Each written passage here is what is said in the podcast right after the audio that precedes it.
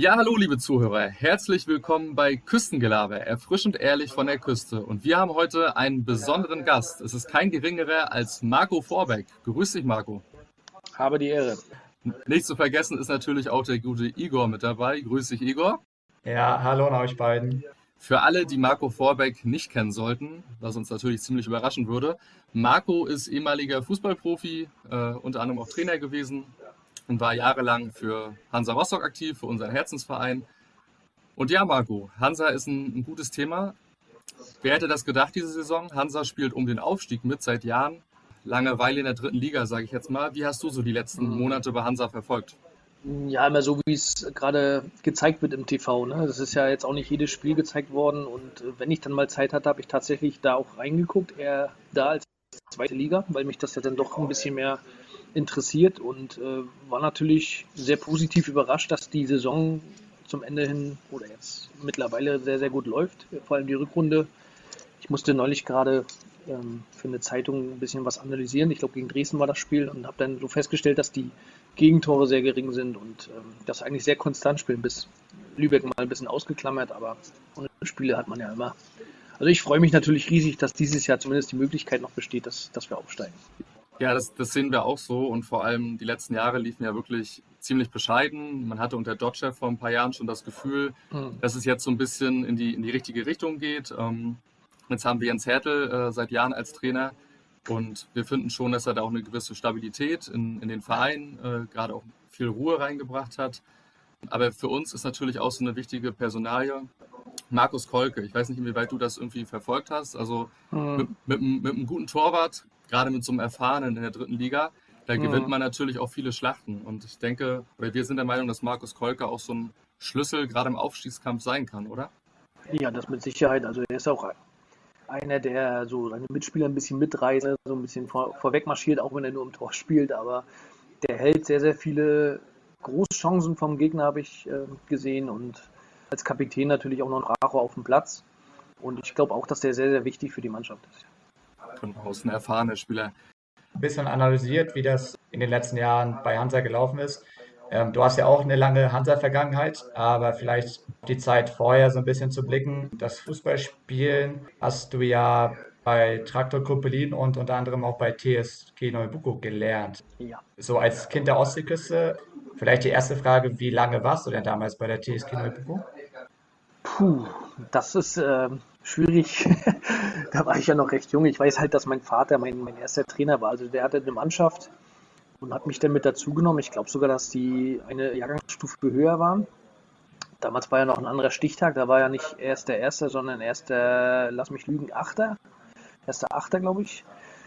Und ich habe halt immer in der Buko schon bei den, bei den Älteren dann quasi gespielt. Und äh, meine Eltern haben sich dann relativ früh getrennt. Da war ich sechs, sieben Jahre alt meine Mutter ist dann mit mir nach Krüppelin gezogen und so ging es dann immer hin und her. Mal habe ich in Krüppelin ein Jahr gespielt, dann bin ich wieder in Buko auf der Schule, bin dann wieder zu Nabucco zurückgewechselt, wieder zu Krüppelin und so ging das hin und her, bis ich einmal vergessen habe, mich abzumelden bei Krüppelin. Da wollte ich wieder gerade zu Nabucco zurück.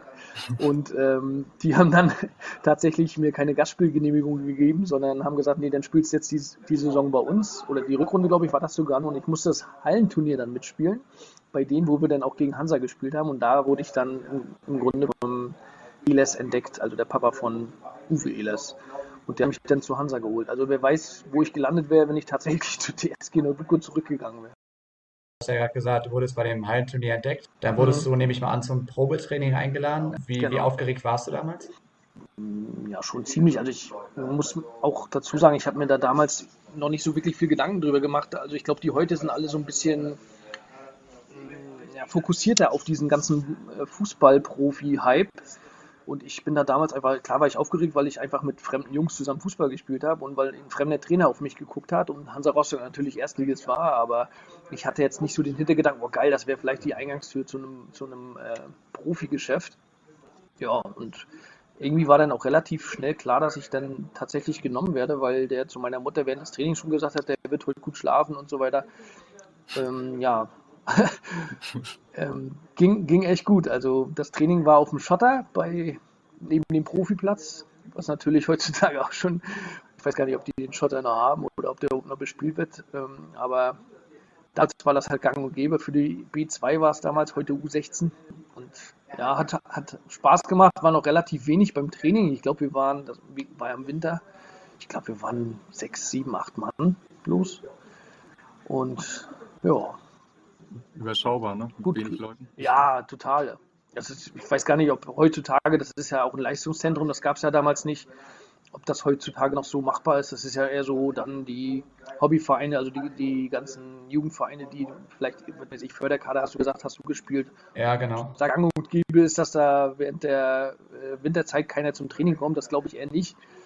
Äh, aber damals war das selbst bei Hansa anscheinend normal. Wie, wie, war das denn damals für dich? Bist du dann nach Rostock immer gependelt oder wie, wie habt ihr das eingerichtet, dass du immer zum Training kannst? Ja, das war tatsächlich ein bisschen blöd anfangs, weil ich in Nabucco in die Schule gegangen bin. Da ich ja, war ich ja auf dem Gymnasium und bin dann nach dem Training mit dem Zug immer direkt durchgefahren, Kröbelin gewohnt quasi, durchgefahren äh, zum Training. Bis ich dann 10. Klasse kam, da in den Herbstferien, da war das Internat dann fertig. Da war ich dann der Erste, der in das Hansa-Internat eingezogen ist und auf das Christoph-Roos-Gymnasium gewechselt ist. Sonst ja. wäre das, ich glaube, auf Dauer, obwohl ich auch Spiele hatte, als ich bei, Trainer, äh, bei Hansa Trainer war, ähm, hatte ich auch Spieler, die tatsächlich morgens um fünf aufgestanden sind und abends um, um zehn mitgekommen sind. Ne? Also für die war das auch mega anstrengend, ohne dass die dann aufs Internat gegangen sind, weil die einfach nur 20, 30 Kilometer nebenan gewohnt haben. Da ist die Grenze schon ein bisschen anders. Ich habe ja auch nur in Kröbelin, das sind 24 Kilometer. Ich glaube, über die B105 und dann also ich glaube nicht, dass ich heutzutage nochmal im Internat übernachten hätte dürfen oder einziehen hätte dürfen, wenn, wenn ich nur 20, 30 Kilometer weg wohne. Das ist ja, ja, das ist normalerweise Spieler, für, die, für, Spieler vorgesehen, die ein bisschen weiter weg wohnen. Ja. Genau, genau. Aber also, wahrscheinlich wäre ich dann zumindest auf Christoph Roos gegangen, ohne dass ich aufs Internat gekommen wäre. Also, das ist ja auch okay.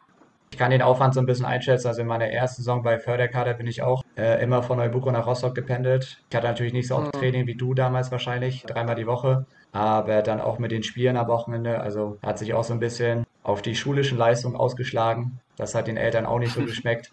Bis es dann hieß, okay, wir, wir ziehen nach Rostock und äh, das wurde für mich dann auch deutlich entspannter. Also eine Saison habe ich es durchgehalten, aber ja, habe dann einfach gemerkt, mhm. wie stressig das Ganze ist. Ich glaube aber tatsächlich, dass wir auch nur dreimal Training hatten in der B2. Ah, okay. Und ich glaube, alles, was mehr gegangen wäre, das wäre dann auch wirklich nicht mehr machbar gewesen, zumal Nabucco die, die Schule einen komplett anderen Stoff dann nachher hatte als, als das Christophorus. Also mein Übergang war ziemlich schwierig, sag ich mal. Ja. Aber warst du denn, äh, warst du denn ein guter Schüler? Warst du, warst du fleißig oder hast du dann doch so ein bisschen mehr gechillt, wie man heutzutage sagt? Ähm, ich hab's, ich weiß gar nicht mehr, wem ich es gerade erzählt habe. Ich glaube meiner Freundin. Es war tatsächlich so, dass ich in der Schule sehr, sehr faul war. Also ich bin im Grunde, ich, ich das, also das merke ich gerade bei meinem Sohn, der ist ähnlich der ist nicht doof, ne? der, der kann auch alles, aber wenn er sich mal eine Stunde hinsetzen würde und lernen würde, würde er wahrscheinlich deutlich besser sein. Und ähm, mein Berufsschulabschluss war deutlich besser, weil ich da auch gelernt habe. Da habe ich tatsächlich einen Einserschnitt hingekriegt und mein Gymnasium oder mein Abitur war tatsächlich mit einem Dreierschnitt. Also ich hätte schon ein bisschen lernen. Ich habe, ich, meine Freundin hat es dann so definiert, dass man als Pferd ja nie höher springt, als man muss. Und ja. so war es für mich tatsächlich auch. Ich finde, man kann das halt im Nachhinein auch besser einschätzen. Gerade als junger ja, Mensch, wenn man zur Schule geht und Fußball als Hobby hat, dann lebt man natürlich in erster Linie auch für den Fußball. Ne? Eben. Und, ich bin lieber rausgegangen und habe äh, Fußball gespielt, als dass ich meine Hausaufgaben richtig gemacht hätte oder zumindest noch gelernt hätte dann. Also sowas tatsächlich auch. So war es bei uns in der Tat auch. Bloß, dass hm. bei uns natürlich ja. der Druck äh, in dem Fall natürlich nicht so gegeben war. Und dann ist der Weg natürlich weitergegangen bei dir. Und jetzt kommt die Frage, kannst du dich an dein erstes Profispiel erinnern? Nach vielen steinigen und schwierigen Jahren eventuell, wo du dich hochkämpfen ja. musstest bis zu den Profis? Ja, natürlich. Also erstmal habe ich ja davor ziemlich lange bei den Profis schon mittrainiert, ohne dass ich da auch nur ansatzweise die Chance hatte, mal zu spielen. ähm, und dann bei, unter Armin Fee tatsächlich weiß ich das erste Spiel noch sehr, sehr gut. Wir haben mittwochs gespielt, weil ich glaube, hm, kann das da, ich weiß, genau den Zusammenhang weiß ich nicht mehr, ob wir das Spiel erst Heimspiel gehabt hätten und dann zu 1860 München abgegeben haben, die dann mittwochs spielen mussten, weil Bayern Samstag gespielt hat, oder weil die Allianz Arena damals äh, gebaut wurde und wir deswegen Mittwoch spielen mussten. Auf jeden Fall haben wir Mittwoch gespielt und Armin Fier hat mir morgens beim Training, wir haben noch so ein Abschlusstraining gemacht, weil wir abends um, ich glaube 18.30 oder so gespielt, also relativ spät, ähm, hat er mir dann morgens beim Frühtraining noch mitgeteilt, dass ich dann tatsächlich spiele. Und dann war dieser, ja, nach dem Mittag legt man sich dann nochmal kurz hin und nochmal kurz ausruhen. Also da war mit Schlafen nicht mehr viel bei mir, das weiß ich tatsächlich noch. Ja. Ja, und dann hast du das erste Spiel, bist wahrscheinlich eh schon aufgeregt ohne Ende und dann in der 44. Minute, ähm, ja, machst du dein erstes Tor in deinem ersten Spiel. Was geht da einem so durch den Kopf? Ähm, ja, man kennt es ja aus dem Fernsehen, dass die dann alle zur Eckfahne rennen und jubeln und, und toben. das war ein bisschen blöd, weil wir direkt bei den Gegnern vor, vor der Fankurve waren. Und äh, ich war das tatsächlich erst 44. Das kam ja irgendwie. Ich hatte vorher schon eine Riesenchance. Ich glaube, der ging gegen die Latte, so ein kleiner Lüpfer. Da habe ich mir gedacht, ach du Scheiße, hättest den mal gemacht. Und äh, dann nach dem Tor habe ich mich, habe ich dann nur so kurz gejubelt und von den anderen, ja, also ich, man, man, man empfindet das im Fernsehen deutlich anders, als wenn es dann wirklich so äh, stattfindet. Ne? Die, die sind dann so ganz gemütlich auf einen zugekommen und haben dann mitgejubelt, also dass dann irgendwie so ein, so ein Riesenjubel stattfindet, das war dann tatsächlich nicht so bei mir und ich, ich habe es auch gar nicht so re realisiert in dem Zeit oder in dem, in dem Augenblick, hm. sag ich mal. Du meintest ja gerade, dass du länger bei den Profis mittrainiert hast. War genau. die Nominierung trotzdem für dich überraschend oder warst du in den Wochen davor immer schon nah dran, sag ich mal, da irgendwie anzuklopfen? Mm, ja, das, ich, also das hing, glaube ich, auch mit ein paar Ausfällen zusammen, die wir hatten. Ich, ich weiß gar nicht, Bashiru Salou, ob der, irgendeiner ist ausgefallen. Ich glaube, das war Bashiru Salou. Und Magnus Arvidsson konnte, glaube ich, auch nicht direkt spielen. Und ich hatte bei den Amateuren am Wochenende davor, also diesen Samstag, glaube ich, war es oder Sonntag, habe ich, glaube ich, sogar vier Tore geschossen ähm, gegen irgendeine Mannschaft, Lichterfelde oder so, ich, genau weiß ich es nicht mehr. Und ich hatte bei den Amateuren ja schon, die haben ja schon gespielt, ähm, ein paar gute Spiele abgeliefert davor. Und das kann natürlich dann der ausschlaggebende Punkt gewesen sein für Armin Fee damals, ähm, mich dann tatsächlich spielen zu lassen. Aufgrund der mangelnden Alternativen und dass ich gerade einen guten Lauf hatte. Ja, wie ich vorhin schon sagte, äh, vor dem Gespräch, äh, manchmal gehört da auch einfach Glück dazu und ich glaube, dass das dann der Zeitpunkt war, wo eine Menge Glück für mich gespielt hat. Ist dann auch so, dass damals das Verhältnis zwischen den Amateuren und Profis, ich sage jetzt mal, so gut war, dass man, wenn man bei den Amateuren gespielt hat, eigentlich immer die Hoffnung haben konnte, irgendwann könnte es vielleicht sogar sein? Oder also hat man äh, da insgeheim immer gehofft, dass, dass man irgendwann den Sprung schaffen kann? Mm, ja, das, das hofft man sicherlich. Also vor allem, wenn man im Kader ist, dass man dann als Stürmer, ich hatte, ich, ich glaube ein, ein Jahr vorher unter Funkel, war ich mal bei Frankfurt mit und wir haben, glaube ich, 1-0 geführt und Bashiru Salou war schon fix und alle. eigentlich war das Spiel, ja, der hat schon, der wollte schon immer raus, hat er mir dann danach auch schon gesagt, dass er eigentlich auch wollte, dass ich eingewechselt werde. Deswegen hat er schon immer gesagt, er will, er will ausgewechselt werden. Und äh, das Spiel an sich wäre perfekt für mich gewesen, weil ich war ja eher so ein Konterspieler relativ schnell und ähm, die waren, Frankfurter waren sehr, sehr aufgerückt in dem Spiel und ich habe schon immer gedacht, oh, das wäre jetzt perfekt für mich, ein langer Ball und ich wäre durch im Grunde genommen und habe natürlich gehofft, dass ich eingewechselt werde, aber leider hat der Funkel das damals anders gesehen und ähm, ja, die Zeit war ja auch anders. Also wenn heute ein 21-Jähriger sein erstes Spiel macht, dann sagt man, uha, das ist ja schon recht spät. Damals war das ja noch, äh, das war ja ein totaler Hype, wenn man da als 21-Jähriger gespielt hat. Und wenn du heute als 20-Jähriger reinkommst, ist es ja relativ normal. Aber ja. muss mit 17, 18 teilweise schon spielen. Ein paar Spieler angesprochen, mit denen du zusammengespielt hast, unter anderem äh, Rade Priza, Martin Max, Tia Schober und nicht zu vergessen Jari Littmann. Ja, was, was ist das für ein Gefühl, auch als, als junger Spieler mit solchen Mitspielern zu spielen? Also ich werde oft gefragt, wer so der geilste Mitspieler war, den ich jemals hatte. Ja, ich fand auch tatsächlich, dass das Jari Littmann war. äh, der war zwar schon sehr, also was heißt sehr alt, ich glaube, der war Mitte 30 fast, würde ich jetzt mal, genau weiß ich es nicht mehr und war auch selten mal im Training komplett dabei, weil er einfach ähm, ja, so gemerkt hat, dass er vielleicht ein bisschen individueller trainieren muss, um seine, seine Fitness am Wochenende zu haben. Der ist dann teilweise allein im starken Laufen gewesen, aber war dann trotzdem der beste Mann am Wochenende. Und der war, ein, ich glaube, der wurde zum drittbesten Spieler von Europa gewählt. Bei Barcelona, wenn ich mich nicht irre, oder bei Ajax gewesen sein.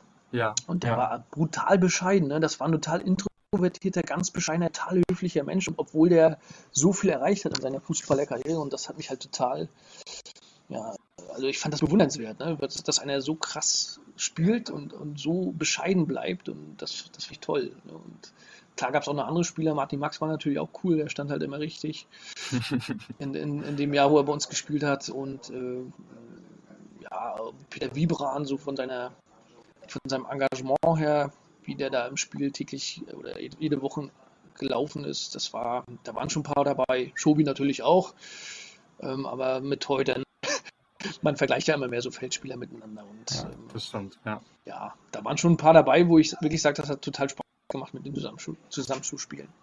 Wie war die, die Kommunikation gerade mit den Schweden? Ich glaube, du hast mit Avizon, äh, ich glaube, äh, Lanz auch zusammengespielt, Peter Wiebran.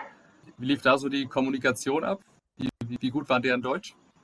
Ja, teils, teils. Also es ist sehr unterschiedlich. Es gab welche, die äh, eher Englisch gesprochen haben. Es gab tatsächlich welche, so Vibran zum Beispiel, der hat relativ gut Deutsch gesprochen. Man hat den tatsächlich verstanden. Ich habe den auch als Trainer bei Hansa dann äh, nochmal getroffen. Der, hat der, der, der arbeitete irgendwo in Schweden, glaube ich, mit irgendeinem Verein zusammen mhm. und hat dann äh, so, so, ein ähm, ja, Austauschprogramm war es jetzt nicht direkt, aber auf jeden Fall haben wir uns getroffen und äh, uns so ausgetauscht untereinander und ähm, der konnte tatsächlich immer noch relativ gut Deutsch. Und äh, dann hat es halt auch welche wie, ähm, wer war denn jetzt nicht so gut? Jak äh, Jakobsen war sehr, sehr gebrochen, denn die ganzen Dänen haben auch relativ gebrochen Deutsch gesprochen, obwohl das nachher schon ging. Rasmussen zum mhm. Beispiel, die wurden nachher zum Ende hin, äh, konnten die sich ganz gut verständigen. Ähm, wie hieß denn der Mittelfeldspieler, der dann auch mal Libero kurz gespielt hat? Damals hat man noch mit Libero gespielt. Ähm, das war noch Zeit, ne? Ja. Spielen heute alte Herren immer noch. kann, ich, kann ich gar nichts mehr mit anfangen. Irgendwie. Ist irgendwie komisch. Persson war das. Der konnte zum Beispiel kaum Deutsch. Das war wirklich sehr, sehr schlecht. Mit dem hat man mehr Englisch gesprochen, aber der war auch ein sehr, sehr ruhiger Typ. Mit dem hat man sich nicht viel unterhalten. Und Lanz hat auch nicht so krass Deutsch gesprochen, also der war auch eher Englisch. Aber das Gute ist ja, wenn du einen hast, der das versteht, der kann das dann quasi genau. an die Landsleute weitergeben und das ist ja dann auch nicht schlecht. Ne? Mm, ja, das, das, also das, das andere Problem ist natürlich, dass die dann eher unter sich so sind. Ne? Wenn eine große Gruppe Schweden da ist, ich weiß gar nicht, ob die Dänen und Schweden sich, ich glaube, die können sich auch so ein bisschen miteinander unterhalten. Ähm, ja. Die, die äh, also integrieren sich dann wahrscheinlich nicht mehr so stark, als wenn jetzt nur einer da ist oder zwei, die ja. dann wahrscheinlich eher sich mit den Deutschen dann unterhalten wollen, als äh, wenn dann fünf, sechs, sieben Skandinavier da sind. Aber letztendlich, also die waren alle total nett und haben sich super integriert. Ne? Also das war schon top. Hattest du denn so ein, zwei Leute, mit denen du auch abseits des Platzes viel unternommen hast? Gab es da so Best Friends, wie man heutzutage sagen würde? Ja, das ist tatsächlich dann so in der Altersgruppe geblieben. Also mit Tim Sebastian oder Björn Brunnemann, die dann auch mit trainiert haben zu dem Zeitpunkt. Uwe Mörle, mit denen hat man dann wahrscheinlich mehr gemacht als mit den Älteren. Und dazu muss man auch sagen, bei Hansa war das noch relativ familiär. Also ich habe andere Vereine erlebt dann danach. Äh, Augsburg zum Beispiel hat kaum ein Spieler miteinander irgendwas gemacht. Da waren zwar auch ein paar dabei, wie Ingo Hertz, die dann äh, World of Warcraft gezockt haben, mit denen hat man sich dann ein bisschen in einer anderen Realität getroffen und ein bisschen geschrieben, aber so äh, bei Hansa war das schon tatsächlich so, dass man ähm, dann auch drauf Wert gelegt hat, dass die Spieler dann auch mal was miteinander machen. Man hat ja dann so Mannschaftsabende gemacht oder äh, der Verein mal irgendwas organisiert. Das war dann bei einem Verein. Ähm, ich kann mir auch vorstellen, dass das bei Bayern zum Beispiel so ist, dass die Gruppen dann miteinander nicht viel machen. Also das war bei Hansa schon gut, aber man hat jetzt nicht ähm, mit vielen sich dann abseits des Platzes nochmal getroffen weil die ja dann, also jeder hatte seinen eigenen Freundeskreis und ich als Rostocker habe ja dann sowieso auch noch privat ein paar andere als nur Fußballspieler um mich rum gehabt, mit ich mich treffe und von daher hat sich das dann so ein bisschen angegrenzt hier. Nach deiner Hansa-Zeit, ähm, ja, warst du noch bei Dynamo, glaube ich, zwei Jahre gewesen, dann warst du noch in Augsburg, äh, ja, unter anderem denn äh, ist es dann Richtung Rosenheim gegangen und mhm. in der Zeit haben dich natürlich auch äh, einige Verletzungen geplagt. Und äh, mhm. ja, wie blickst du so auf die Jahre zurück? Also wann hast du so gemerkt, okay, aufgrund der Verletzungen fange ich an, eventuell zweigleisig zu planen?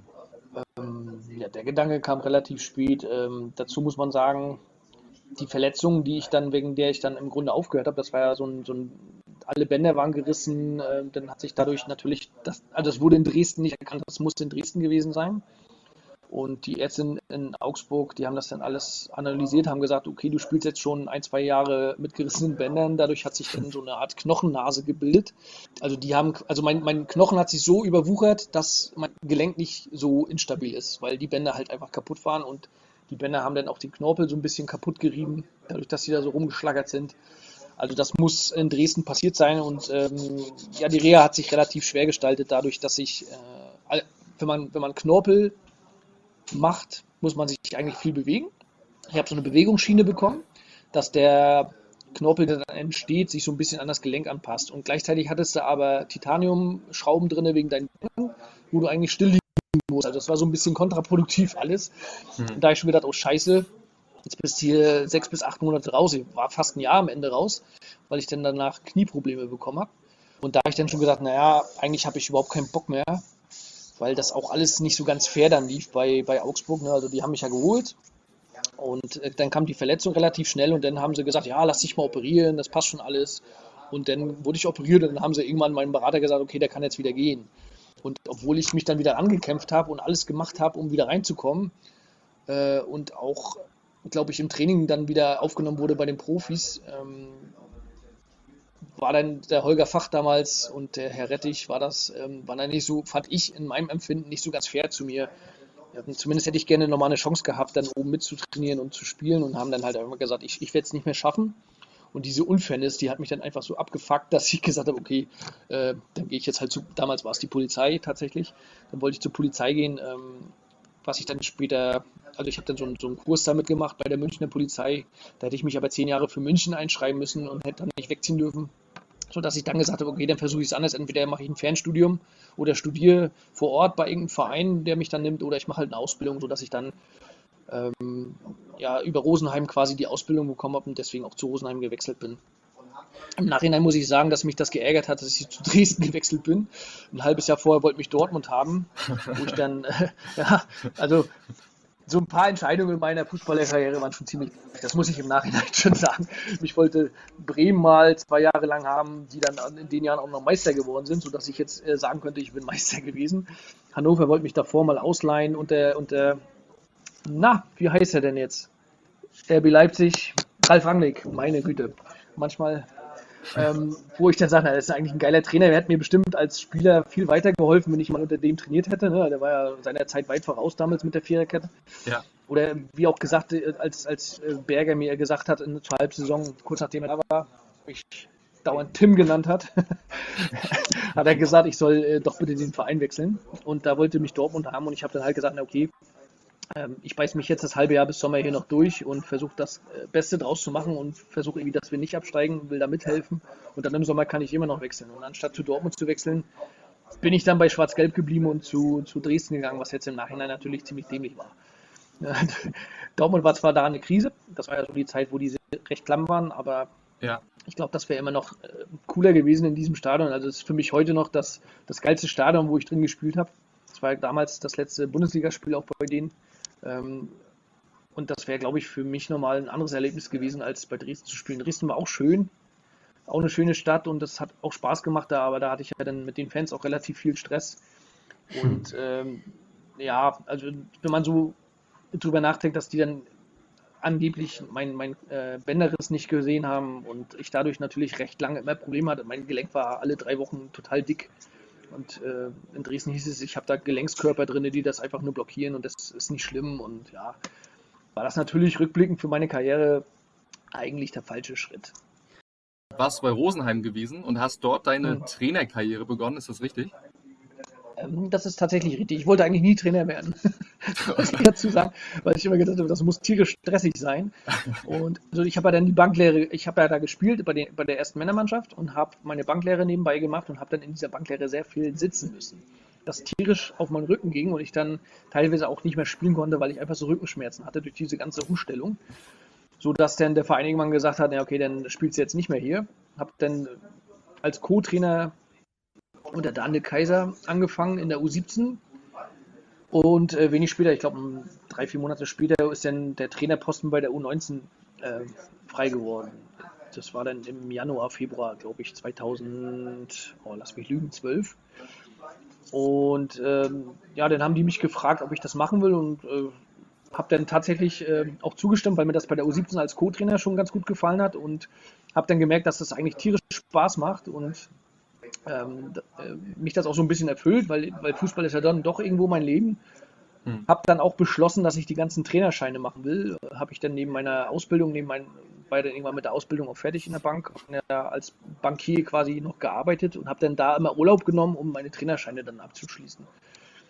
Ähm, als ich dann die A-Lizenz hatte, wollte ich dann wieder hauptamtlich im, im, Fußball arbeiten als Trainer im Nachwuchs irgendwo und habe mich dann bei Hansa beworben, wo die mich dann ja auch genommen haben damals. 2015 bin ich dann zu Hansa.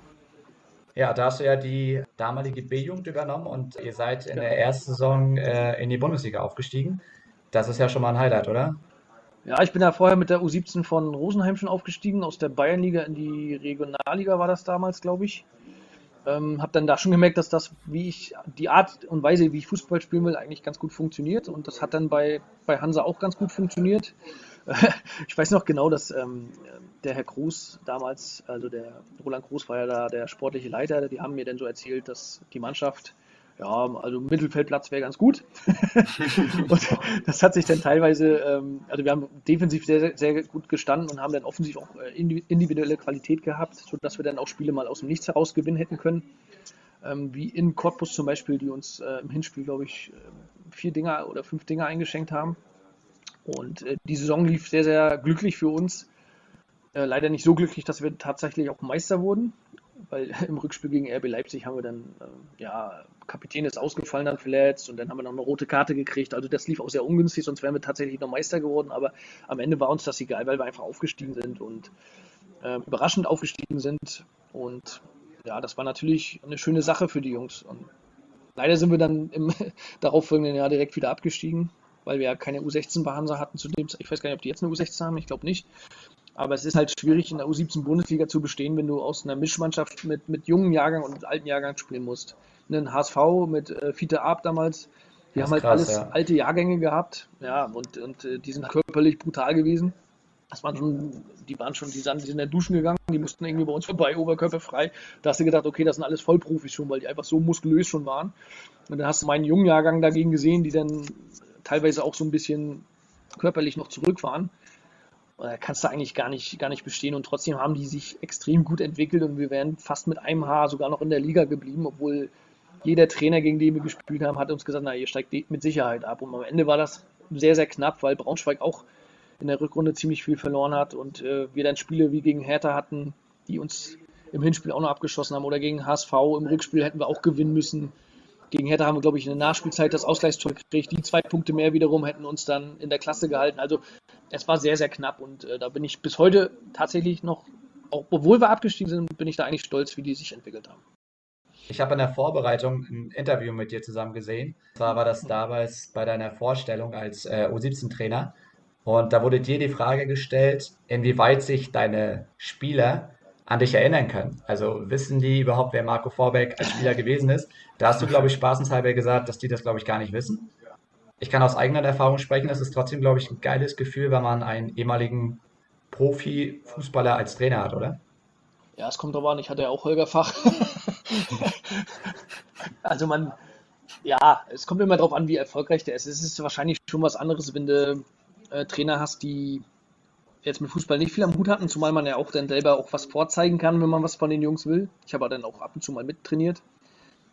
Ich glaube schon, dass das ein Vorteil ist, wenn man selber aus Erfahrung sprechen kann. Ähm, man hat ja dann doch noch ein anderes Gefühl für die Situation, wenn, wenn man jetzt sagt, okay, in der Situation hättest du so und so reagieren müssen.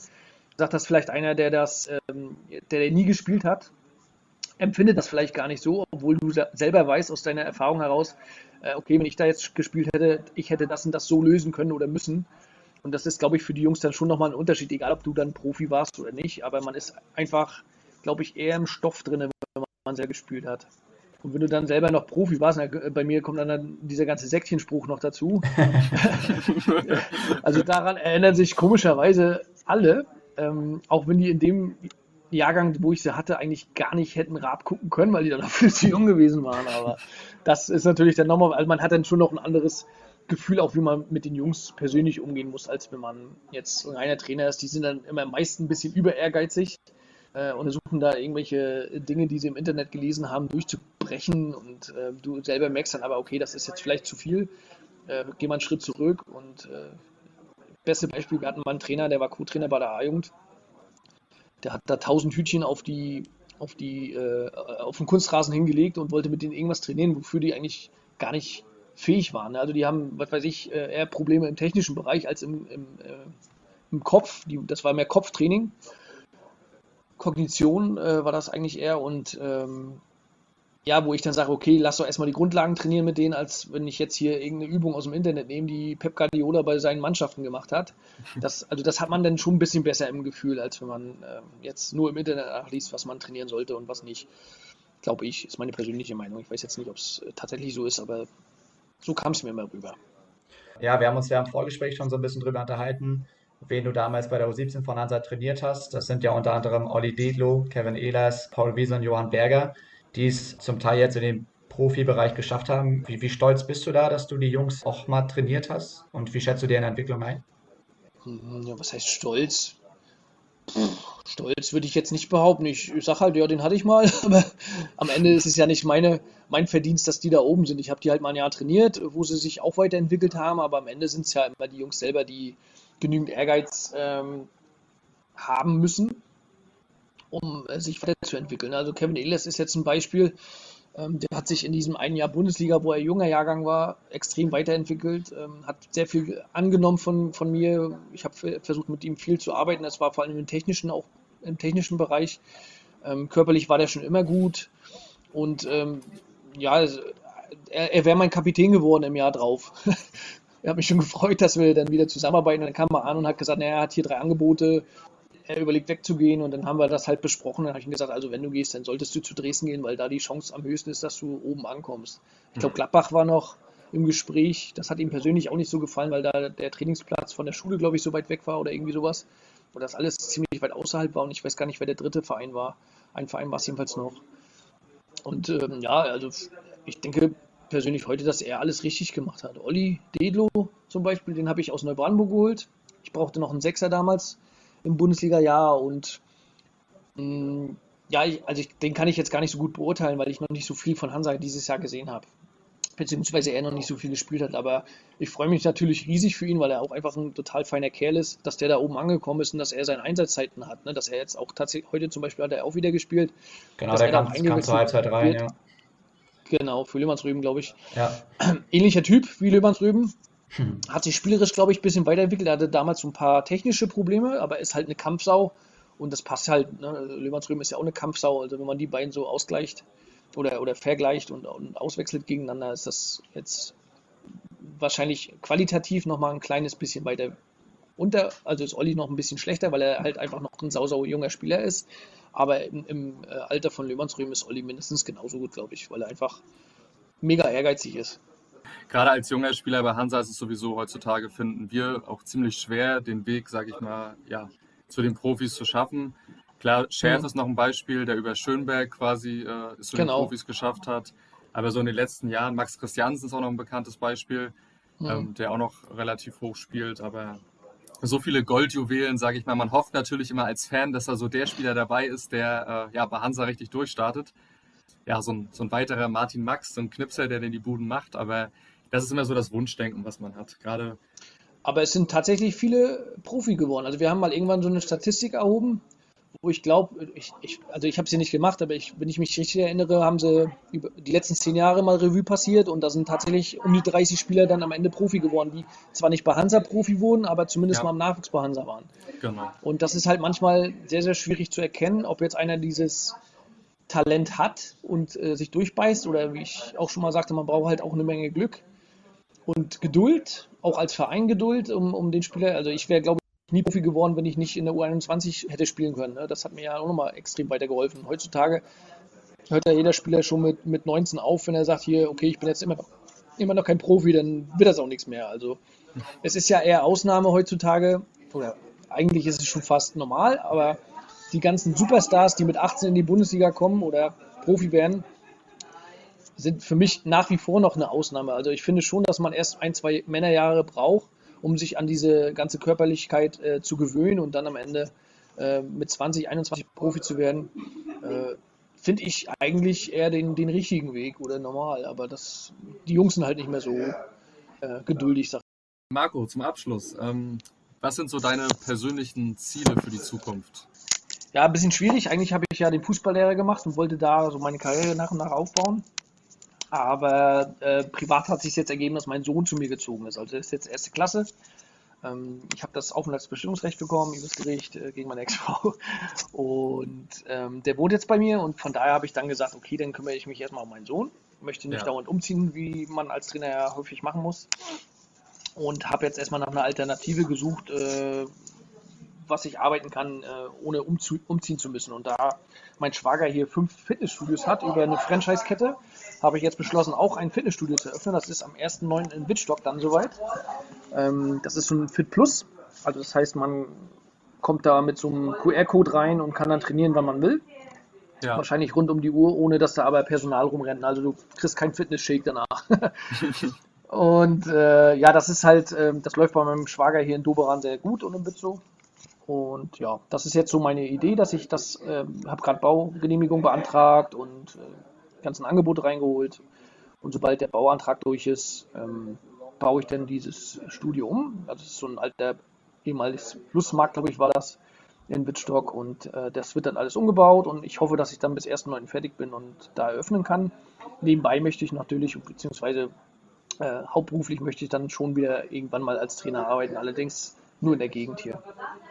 Vielleicht die abschließende Frage. Meine letzte Info ist, dass du, glaube ich, beim Kruppeldiener SV noch selber als Spieler aktiv warst. Wie aktuell ist das noch? Bist du da noch irgendwie noch unterwegs? Ei, ei, ei. Ähm, ja, also ich habe tatsächlich letzte Saison oder aktuelle Saison ist das, glaube ich, sogar noch ähm, gespielt beim Doberaner FC ähm, in der U30. Wir hatten ja letztes Jahr so eine Spielgemeinschaft, Krüppelin und Doberan, weil wir in Krüppelin zu wenig waren.